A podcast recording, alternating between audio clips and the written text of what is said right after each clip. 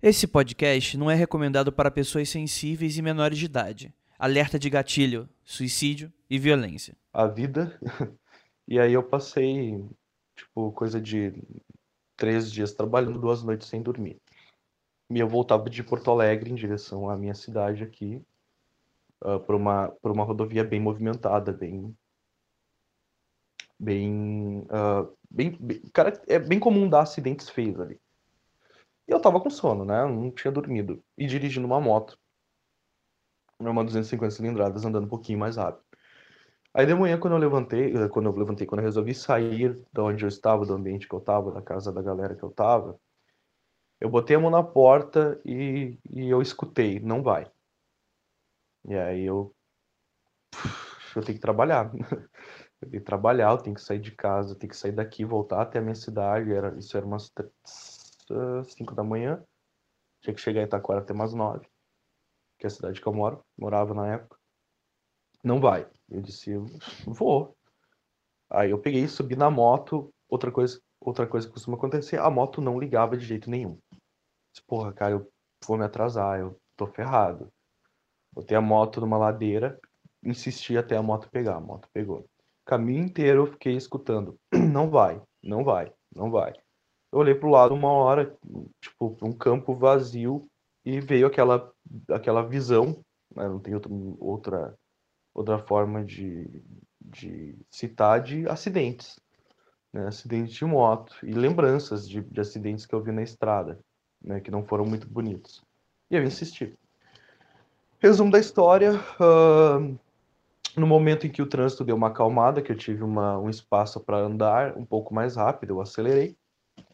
A adrenalina de ficar uh, ultrapassando, fazendo corredor em alguns momentos, né?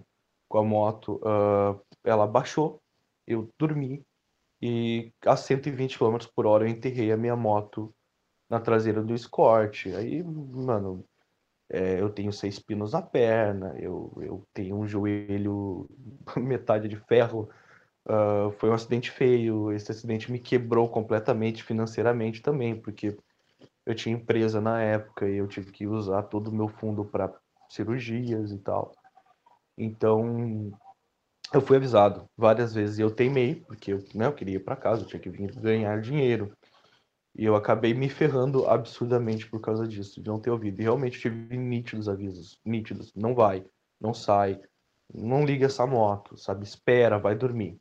Não, eu insisti e eu me arrebentei. Tem gente que vai dizer, tem gente que vai dizer, ah, coincidência e tal, né? A gente costuma lembrar das coisas. Não, eu tive nítidos avisos, eu escutei nitidamente.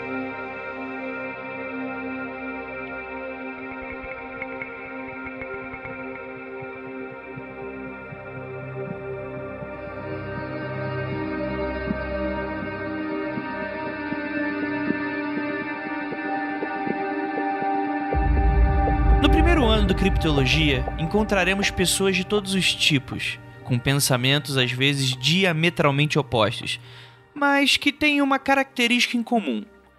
Tiveram experiências estranhas por toda a sua vida envolvendo o extrafísico. E é nessa primeira temporada que descobriremos juntos, ou ao menos nos aproximaremos do real sentido do termo sensitivo.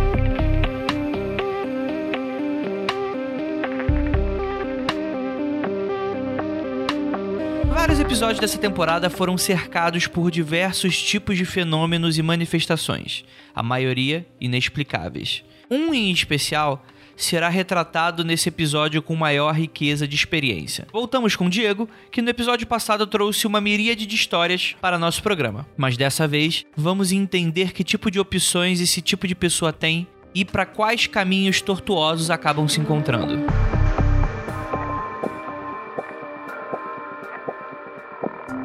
Eu comentei previamente, uh, isso chega a incomodar, chegou a me incomodar. Porque teve, teve várias fases da minha vida que eu não acreditava muito em nada, né? Eu tava eh, racionalizando as coisas, eu sempre li muito, sempre, sabe, estudei muito, todo esse tipo de coisa, por, por gostar e por estar ligado. Eu, eu fui em alguns terreiros, e em alguns, em vários, na verdade, todo terreiro que eu colocava o pé vinha uma entidade, ou que seja o médium, ou que seja, né, o charlatão, enfim, independente de quem fosse. vinha olhar pra minha cara e dizia, meu, eu devia fazer a consulta e tal, tentava conversar sobre, e a primeira coisa era tentar me convidar para dentro do terreiro para desenvolver, né? Uh, casa espírita também, olha, tem um dom, vamos desenvolver esse dom, tu pode conversar com entidades. E eu sempre fugi. no fim das contas, eu acabava não indo, sabe? Até hoje, até hoje, sabe? A última vez que eu fui no terreiro, o cara me chamou e disse: Olha, falou várias coisas que não tinha como ele saber, né? Como acontece muitas vezes. E ao final ele falou assim: Olha, tu devia estar tá trabalhando com nós, tu devia, tá... não digo com nós, tu devia estar tá trabalhando. Vai para casa, faz isso, isso, assado, te limpa, tira as coisas ruins, volta aqui, conversa comigo que a gente vai, vai começar a tentar desenvolver isso se tu quiser. E eu fui muito em psiquiatra. eu fui muito em psiquiatra. Desenvolvi, desenvolvi depressão decorrer da vida. Uh, super controlado hoje em dia, mas desenvolvi, acho que, né, por todos os acontecimentos que eu comentei. E muitas vezes eu pensei, isso aqui é um problema mental, isso aqui é um problema psicológico. E a gente fazia testes, conversava, passava meses conversando, tomava remédio, e não mudava nada, sabe? Continuava vendo, continuava acontecendo. Eu chegava e o psiquiatra, porque eu nem ia mais em psicólogo, o psiquiatra dizia: Diego, não tem nada de errado além de uma depressão comum a praticamente, sei lá, 70% da população do mundo. não tem nada de errado. Uhum. Não tem nada de errado. Eu não sei o que é, eu não sei porque tu vês, tu me diz que acontece. Eu posso te dizer que tu tá só vendo desenho em nuvem mas eu contei para ele muito mais coisas, porque tinha muito mais tempo, meses conversando. E ele disse: "Mas se as coisas acontecem como tu tá como tu tá me dizendo, uh, eu não tenho como dizer que não, até o dia em que um deles eu avisei.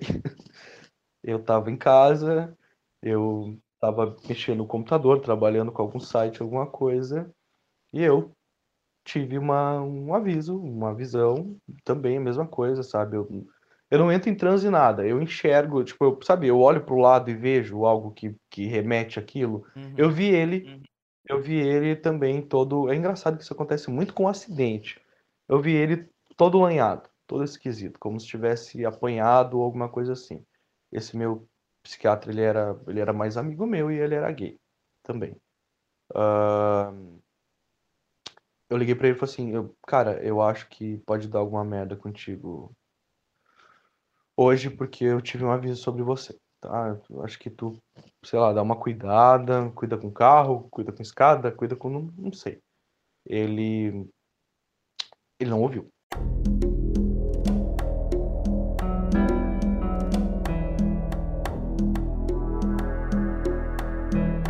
ele continuou fazendo o percurso dele normal. Ele foi assaltado, ele apanhou pra caramba.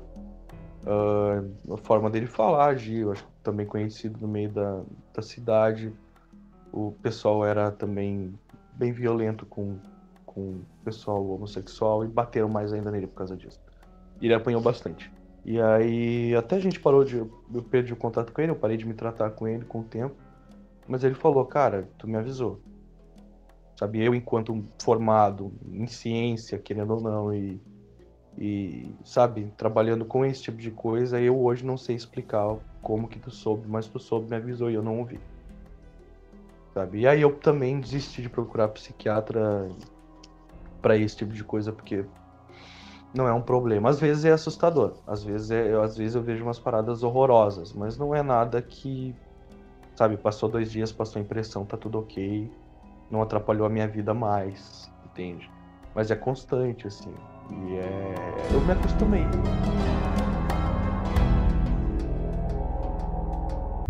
Você disse que começou a buscar bastante sobre esse tipo de coisa, buscar algumas explicações. Você obteve algum resultado? Ah, sim.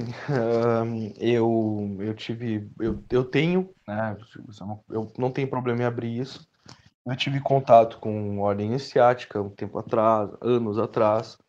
Essa ordem em específico me passou muito material de estudo, uma ordem discreta, bem comum aí, sabe? Eu não vou citar o nome, mas se tu quiser, tu entra no site, paga uma mensalidade e você é da ordem. Tá? Bem, bem comum, assim. E eles me passavam muitos livros, monografias, e muitas dessas monografias e livros eu acabava estudando sobre. E nunca consegui controlar. Nunca consegui controlar. Já tive dentro de terreiro, por exemplo, também estudando, porque eu, eu, eu simpatizo com, com essas religiões, né? O acardecismo, o candomblé, o banda, eu simpatizo muito. Não sou seguidor de nenhum específico hoje, né? Hoje, hoje eu realmente estou longe disso. Eu só estudo muito. Uh, eu pedi entrada em, em uma ordem discreta também. Tenho essa ligação, sou bem simpatizante, mas não, não efetivamente estou lá dentro, né? E nunca consegui controlar, independente do exercício que fosse, da casa que fosse, nunca consegui controlar. Uh, quem sabe por eu nunca ter ido, né, desenvolver isso efetivamente, porque tem muitos lugares que eu vou e eles me dizem, tu tem que vir para cá e tentar desenvolver. E acaba chegando na hora e eu digo, poxa, isso é coisa da minha cabeça ainda tem esse conflito, sabe? Eu, eu sempre desisto de desenvolver, né, entre aspas, esse dom, entre outras aspas, porque chega na hora eu tenho esse conflitozinho de fé, sabe? E aí, será que isso realmente existe ou isso é coisa da minha cabeça? Às vezes ainda acontece, muito menos, porque já aconteceu tanta coisa que não tem como eu dizer não, sabe? Isso é coisa da minha cabeça. Mas chega na hora de ir num terreiro, numa casa espírita, num, sabe, meditar e tal, eu fico, ai, cara, não, sabe, acho que ainda não é o momento. Eu sou bem, bem é, covarde com isso, nessa questão de assumir uma religião específica e desenvolver esse dom dentro dessa religião. Né? Eu procurei ajuda, eu entendi pelo viés de várias doutrinas e ordens e, e, e linhas, né? Mas nenhuma delas eu assumi, nenhuma delas realmente fez completo sentido para mim até hoje. Olha que tem no mínimo uns 16, 17 anos que eu estudo esse tipo de coisa. E para você, teve algum impacto prático? O que, que você sentiu? Ah, sim, já teve, por exemplo, no, no início da. Quando eu tinha uns 16 anos, 15 anos. Quando isso acontecia, isso era depois seguido de um ataque de pânico. Sempre eu ficava em pânico. Eu tenho que avisar, eu não vou avisar, eu aviso, não aviso, isso foi verdade, não foi, o que está acontecendo, eu tô louco. Sabe, isso acontecia sempre. Nos, nas primeiros, nas minhas lembranças mais antigas da minha adolescência, onde eu tenho bastante lembrança disso. Eu tô louco. Crise de pânico. E aí, com o tempo, depois, eu não vou tirar o, a, o mérito da psiquiatria nisso, entende? Também não vou tirar esse mérito. Com o tempo, essas crises de pânico pararam de acontecer e às vezes, às vezes acontece de ser uma coisa uh, comum de eu olhar para o canto do olho ver, olhar para frente do computador e só dizer assim, ah, tomara que saia logo dali. Que não insista em me avisar. Ok, peguei, a... ok, peguei a mensagem, você já pode ir embora, valeu. Sabe? E não acontece nada além disso. Eu tento interpretar aquilo, às vezes eu encontro interpretação, às vezes eu não encontro, mas que eu vi, eu vi, né? Uh, já vi com vestígio físico também, que é engraçado. Eu, teve uma época que eu não tinha cachorro, nem gato, nem bicho nenhum. Eu tava com a minha ex, ex em casa e a gente tava olhando filme no quarto. Nós ouvimos caminhando assim no piso de cerâmica, como se fossem patinhas de um animal. Eu não tinha bicho nenhum, um cachorro, assim. Sabe quando as unhas vão batendo na, na sim, cerâmica, sim, sim. né? Eu não tinha bicho nenhum em casa. E eu não tinha animal nenhum, nada, nem ela tinha, tinha levado e tal. E a gente, poxa, que estranho, tem um bicho aí, entrou algum bicho dentro de casa. Uh, levantei, sabe, fui ver se a casa estava aberta, tinha entrado o cachorro de algum vizinho na casa trancadaça. Era inverno, frio gigante do Rio Grande do Sul. Uh, invernão, nada. Poxa, não tem bicho nenhum aqui dentro. Tô caminhando de pé no chão, assim, uh, de meia, né? Minha meia fica toda molhada. Aí eu vou olhar por onde eu pisei, tem uma poça de urina amarela. Um cheiro forte de urina de bicho. Sabe? Uma coisa física. Eu não tinha cachorro, a casa tava toda trancada. A... Ela não tinha nenhum bicho ali com nós, não tinha como entrar. E os meus vizinhos que tinham animais, duas casas depois, não estavam naquele prédio. Aquele prédio era até proibido ter bicho, sabe? Então, assim, uh... cara, vai explicar da onde que surgiu uma aposta que não tava lá, que não foi a gente que fez, né? Não tava lá, uh, e logo depois que a gente ouviu um animalzinho caminhando pela casa, sabe? Então, assim, uh, ok, eu, ela ficou apavorada, eu disse, ok, Isso acontece muito na minha vida. Deixa eu buscar um pano lá e secar isso aqui. Sabe? Então, assim, hoje em dia já não me dá mais. Eu não entendi a mensagem. Se era uma mensagem, eu não entendi. Não se aplicou a nada. Nada aconteceu depois, mas foi um caso estranho que aconteceu. Entende? Uhum. Que ficou uma, uma, um, um, uma prova física. Sabe? Tipo, não tinha gambá, por exemplo, caminhando em cima do forro para deixar aquela poça cair no chão. E também uh, o meu forro era, era né, pedra, né? É, concreto, porque era um prédio. Entende? Não tinha como acontecer, não tinha goteira naquilo também, sabe? Então, assim, ok, comum, aconteceu. Tem vezes que assusta, tem vezes que não, a gente aprende a conviver com isso. O impacto foi só me acalmar, entender isso de uma forma um pouco mais, mais racional, no sentido de que ok, está acontecendo, e não ter crise de pânico. Controlar um pouco as crises de pânico. Agora, controlar essas visões, esses casos, não consegui ainda. Não tenho certeza se vai conseguir um dia. A busca pela verdade é algo que faz parte do nosso entendimento como indivíduo e sociedade. Quando nos jogam um padrão de normalidade a ser seguido, o que fazer quando algo diferente começa a acontecer? A religião, e até muito antes dela, foi usada como uma forma de explicar as mazelas do mundo e fenômenos que não podemos compreender. Mas será que a religião tem monopólio desse entendimento? E daí teve uma outra vez que eu era um cara bem rebelde, eu era um cara, um adolescente bem, bem, né, era, curtia, sei lá, não, não é um pré-requisito, mas eu eu usei algumas coisas quando adolescente, coisas leves, eu saía, fazia festa, bebia, ia muito em show de heavy metal, ia muito show de, de rock, enfim. E a gente tava voltando de, de Tupique, assim, para Tupique, né, transporte, a gente chama de Tupic, que não sei como vocês chamam, um transporte van, sei lá como é que é o nome. Estávamos voltando de van de Porto Alegre para Taquara. E um dos amigos meus disse assim: Meu, vamos, vamos dispensar a van, vamos ficar aqui, porque a gente tem sítio aqui, que era pelo interior também. E vamos fazer festa aqui. Amanhã a gente vai até tarde e eu vou comprar uns negócios aqui, né? Pra gente usar. Todo mundo desceu e eu já fiquei incomodado. A gente desceu, dispensou a Tupic, pagou o cara, disse, velho, segue teu caminho até o centro da cidade, a gente vai ficar pelo interior. Mas eu, eu desci pela influência das pessoas que estavam comigo, eu era mais novo. A gente caminhou por uns 5 quilômetros por uma estrada de chão até chegar no sítio dele, porque não, o cara da, do, do transporte, mano, não vou botar minha, meu carro nesse chão batido horroroso aí. Vocês então, vocês querem descer aqui, vocês vão a pé.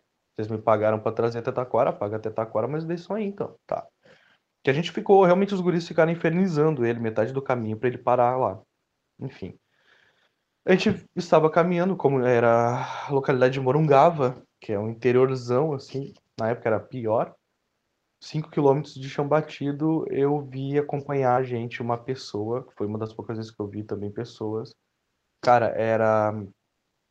Eu, eu vou definir como uma coisa grotesca. A pessoa grande, alta, é, sabe quando tu vê uma pessoa que faz bodybuilding e deu errado? que a pessoa é toda deformada? Sabe aquelas Sim. pessoas que tipo, injetam, Sim. injetam óleo nos músculos, sabe? Fica toda esquisita, toda zoada. Eu vi uma pessoa desse tipo caminhando com nós e uma coisa que ficou muito muito clara para mim é que a pessoa estava toda espetada com agulhas e com espinhos ou coisas assim. Ela, como se a pessoa tivesse enrolado num tanque de agulhas e passado meio um monte de, sabe, árvores com espinhos. Pessoa tava cravejada de agulha, seringa e, e espinhos. Eu vi aquilo, olhei para frente, olhei para baixo, ignorei, a pessoa tava toda tava com sangue, sabe? Tipo, toda ralada também, machucada. Eu vi aquilo e eu fiquei incomodado. Eu fico incomodado até agora de lembrar pela situação toda. E a gente continuou caminhando até o, o lugar que a gente que caminhar, até a casa, e aquela pessoa, aquela coisa nos acompanhou, sabe? Quando a gente desceu do carro, aquela pessoa apareceu. Eu olhei, eu vi com o canto do olho, olhei, tava lá a pessoa, nitidamente. Essa pessoa nos acompanhou até o lugar que a gente foi, entrou com nós, ficou num cantinho da sala, cara. E assim, eu, eu sabia que tinha que não era uma pessoa, sabia que não estava realmente lá, sabia que meus amigos não estavam vendo. Só eu estava vendo, sabe? Entrou, a gente sentou, todo mundo ficou no canto da sala. olhando e como se estivesse esperando acontecer alguma merda. Aí um dos meus amigos, tipo, não sei se pode falar isso ao vivo, Andrei. Na época eu fumava maconha, né?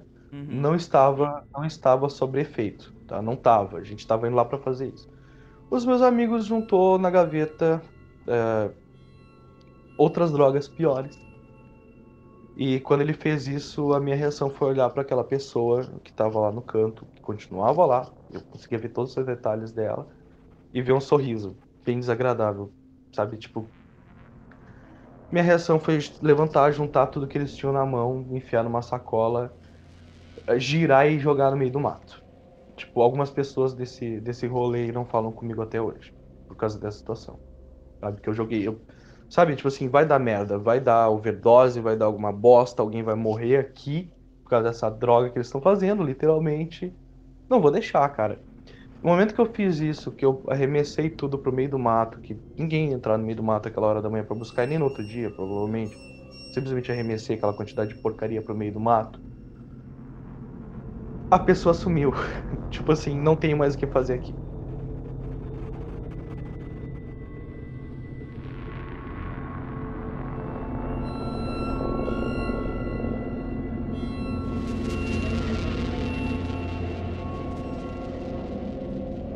Sabe? Então, assim, era uma pessoa grotesca. E provavelmente estava lá, sabe, como um aviso esperando dar uma merda.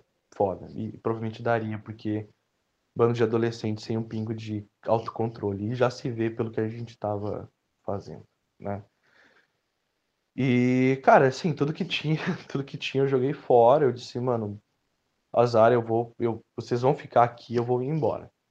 Eu não quero fazer parte disso, eu não quero estar responsável, mas aí eu avisei. Eu vi tal e tal coisa, eu, tal e tal coisa aconteceu, quando eu fiz isso, sumiu. Eu acho que se vocês insistirem em fazer besteira vai dar bosta, mas eu não quero estar envolvido nisso. Vocês estão avisados. Todo mundo riu da minha cara. Felizmente tá todo mundo vivo até hoje, graças a Deus. Quem sabe serviu para alguma coisa, quem sabe eles não acharam a sacola que eu joguei pro meio do mato. Mas essa foi uma das vezes mais grotescas junto com a do cachorro, assim, no meio da estrada. Então, às vezes parece um dom, um poder muito inútil, Andrei, para mim. Porque às vezes tu olha pra pessoa e diz, cara, não vai, não faz. A pessoa ri da tua cara, vai e faz, e se ferra. E já aconteceu de tipo assim, fulaninho, não vai lá, que pode dar merda. Não vai lá, que pode dar um problema. Eu sonhei ou eu fui avisado que vão bater em você na rua, você vai entrar numa briga. E a pessoa foi, apanhou, feio, nunca mais conversou comigo, porque ela entendeu que eu tinha mandado alguém bater nela. Eu. é, assim, eu sabia que aquela galera ia bater em mim. Foi tu que mandou eles baterem em mim por algum motivo que eu não sei, não faz sentido na minha cabeça mas tu mandou essa galera bater em mim. E tu te arrependeu e tu me avisou antes para eu não ir. Sabe? E disse, cara, eu, eu não tenho por que fazer isso. Eu não tenho por que mandar alguém bater em ti. Eu gosto dessa pessoa. Sabe? É um conhecido, entende? E nesse caso foi pior, porque, tipo, era um conhecido meu de trabalho. Não era uma pessoa com que eu. Eu gostava dele, mas gostava nele nos happy hours. No momento de trabalho a gente não se dava muito bem, mas era um cara que eu simpatizava sabe? E eu cheguei, e foi aquela coisa incontrolável, velho. Olha, olha só. Tu tá com uma filha recém-nascida em casa, tu tá com esposa em casa, recém teve filho. Bicho, não vai jogar futebol hoje, mano. Vai para casa. Sabe, quarta-feira, vai para casa, não vai jogar futebol. Porra, meu futebol te dá quarta-feira, bicho, tu vai apanhar, cara, não vai. Eu, eu, eu, eu sei disso, tô te avisando, tá? Não vai. Como é que tu sabe? Ah, vai falar pra uma pessoa com a qual tu tem contato, mas que tu não é íntimo, tipo assim, mano, eu, sei lá, sou sensitivo, sabe? Eu falei pro cara, bicho, eu senti. O cara foi, e o cara achou que eu tinha juntado galera para bater nele. Se a gente fosse colocar numa estatística, pode chutar, não tem problema. O quanto você acha que você consegue acertar nessas previsões? Você já interpretou uma mensagem que não aconteceu nada? Cara, tô tentando puxar da memória. Já aconteceu de interpretar, de eu entender uma mensagem errado. Tipo assim, eu entender que ia acontecer uma coisa comigo e aconteceu com outra pessoa, né? Já aconteceu de interpretar que acontecer com uma pessoa e acontecer com outra. Não é tipo interpretar, entende, André? Eu não, tipo. eu não tirei. A... Como é que eu vou explicar isso? Eu não tirei a carta, um baralho de tarô, né? Interpretei a mensagem. Ou eu não olhei né, no fundo do meu copo de chá e, e, e li o futuro. Eu recebi, eu, eu vi algo, eu tive uma visão de algo e automaticamente naquele instante é linkado a sensação a uma pessoa. Tipo assim, um exemplo, tá? Eu tô em casa. Aí eu acho que isso vai explicar muito bem, tá? Eh, eu tô em casa, entende? Mexendo no computador. Aí passa correndo impossivelmente pelos meus pés no ornitorrinco. e eu liguei. Vai acontecer alguma coisa com o Andrei. Entende? Funciona mais ou menos assim. Por, quê? Porque, uh, sabe, o logo do site, um trabalho que eu acompanho, que eu gosto, uma pessoa com quem eu converso às vezes. Entende? Liguei. Sabe, tipo assim, ah, apareceu uma mulher loira na minha frente e, sabe, gesticulando alguma coisa que eu não sei o que que é. E, mas a impressão que me deu foi que vai acontecer alguma coisa com o fulano que namora uma menina loira, não com a menina loira. Porque não, a impressão que eu tive foi do fulano que convive com essa menina loira. Não especificamente com a menina loira, entende? Sim, sim, às sim. vezes é a impressão vem automática e às vezes ela não é muito concreta, assim, sabe? Então já aconteceu de eu chegar pro fulano, fulano, olha só, que era bem amigo meu. Vai acontecer X coisa. E acontecer com o pai dele. Entende? Eu tenho, é engraçado que eu tenho amigos que hoje convivem comigo bastante, assim, que são pessoas muito chegadas a mim, que às vezes eles aparecem aqui em casa, batem na porta assim, tipo, e aí, meu, vai acontecer alguma coisa comigo essa semana? Porra, não sei. sabe? Eu não, eu não tô aqui, sabe, tipo, olhando na minha galeria de visões para ver o que vai acontecer com alguém essa semana. Acontece. Acontece, já acordei, já acordei com uma pessoa no meu quarto, sabe? tomei um susto absurdo e depois eu fui ver, eu fui sentir o que tinha acontecido e era um aviso, sabe? Não, não é uma coisa que eu espero, nunca, tu não espera, você não espera Inquisição espanhola. Eu não espero acontecer, sabe? Entendi. É que eu pergunto naquele sentido, às vezes pode rolar aquilo do viés de confirmação. Quando a gente acerta e erra, acerta e erra, acerta e erra e porventura acaba lembrando só do que acerta porque é o que chama atenção. Pode achar exagero da minha parte, mas 100%. Porque o que, que acontece? Eu vou te explicar. Eu, eu vejo, às vezes, às vezes passa 15, 20, um mês sem ver nada. Mas eu vi algo. E eu senti que tem a ver com Andrei. Andrei, aconteceu alguma coisa assim assado. Eu acho que pode acontecer X coisa contigo. Mas não acontece contigo. Acontece com Maíra mas é alguém ligado em ti, é alguém da tua convivência, é alguém com que alguém que para mim está linkado em ti. Entende? Então assim, às vezes sim, eu interpreto o que vai acontecer com fulano, aconteceu com o pai, com a mãe, com a namorada. Mas aconteceu na vida do fulano. É uhum. algo muito ligado a ele, provavelmente alguém muito importante a ele, e às vezes gente que eu nem conheço. Entende?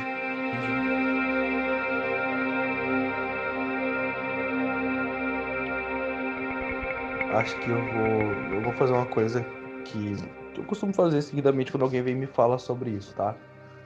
Depois de muito tempo fugindo, depois de muito tempo querendo uh, implicar que isso era um problema psicológico e vendo que não é, sabe? Eu acho que não é nem para quem não tem esse tipo de situação, mas é para quem tem. Tipo, isso não é uma coisa normal. Tu, provavelmente tu não é louco. Quem sabe seja, né? Mas aí primeiro tu vai num psicólogo, um psiquiatra e descobre isso. Aí depois, né? Se você não for, não é loucura, gente. Isso, sabe, entenda isso como como algo normal, porque eu acho que é normal, entende? Uh, eu acho que é normal a gente ter esse tipo de aviso. Eu acho que quem sabe a gente ou perdeu alguma coisa no decorrer da evolução humana ou ganhou algumas coisas, entende? Eu acho que isso é uma coisa normal apesar dos meus conflitos com isso. Seguidamente eu tento entender isso como normal. E a partir do momento em que, se tu tem isso, e tu entende isso como algo normal, ou mais próximo do normal possível, entende que não é um problema mental, que não é um problema psicológico, a tua vida fica mais fácil. Sabe? Então, assim, se tu for um psiquiatra, se tu viu que tu não tem um problema, que tu não é esquizofrênico, que tu não vê coisa, mas continua passando por esse tipo de situação, é, a- é aquele meme, aceita que dói menos. Sabe? Acho que é só isso que eu posso acrescentar. Pra pessoas que passem pela mesma coisa e às vezes têm vergonha ou acham que são loucos, sabe?